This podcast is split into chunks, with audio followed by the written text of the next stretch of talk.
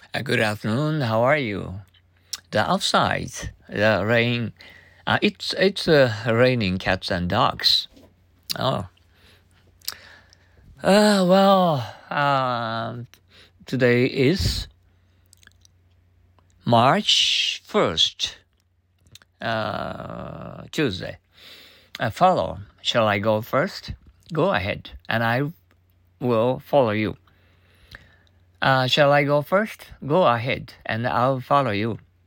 Shall I go first? Go ahead, and I'll follow you.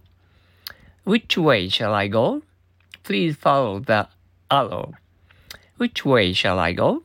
Please follow the arrows. Uh, which way shall I go? Please follow the arrows.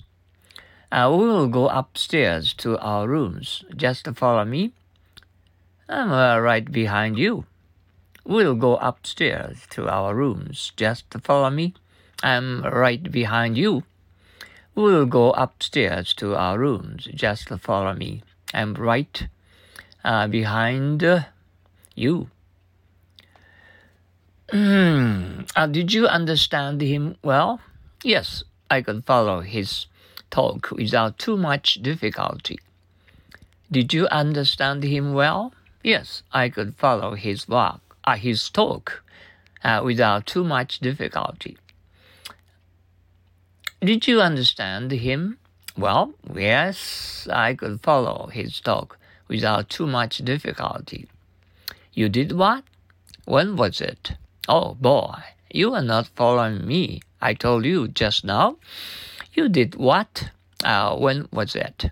Oh boy, you are not following me. I told you just uh, now.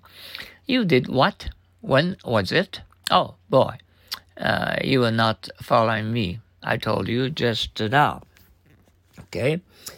Oh, let's uh, go on to uh, happy English. All the things. Uh, that man is great who can use the brains of others to carry out his work. That man is great who can use the brains of others to carry out his work. That man is great, who can use the brains of others to carry out his work. As I told you, uh, it's raining cats and dogs. Oh, I hope uh, this um, heavy, much rain uh, will let up as soon as possible. Okay, I hope you will uh, enjoy having uh, an, an excellent uh, coffee break um, at your uh, company's colleagues or and uh, your um, friends uh, together over a cup of coffee. Good luck to you. Okay. Um, remember, please have a little time to think in English, as usual. Okay. I expect your English uh, to get better and better uh, day after day.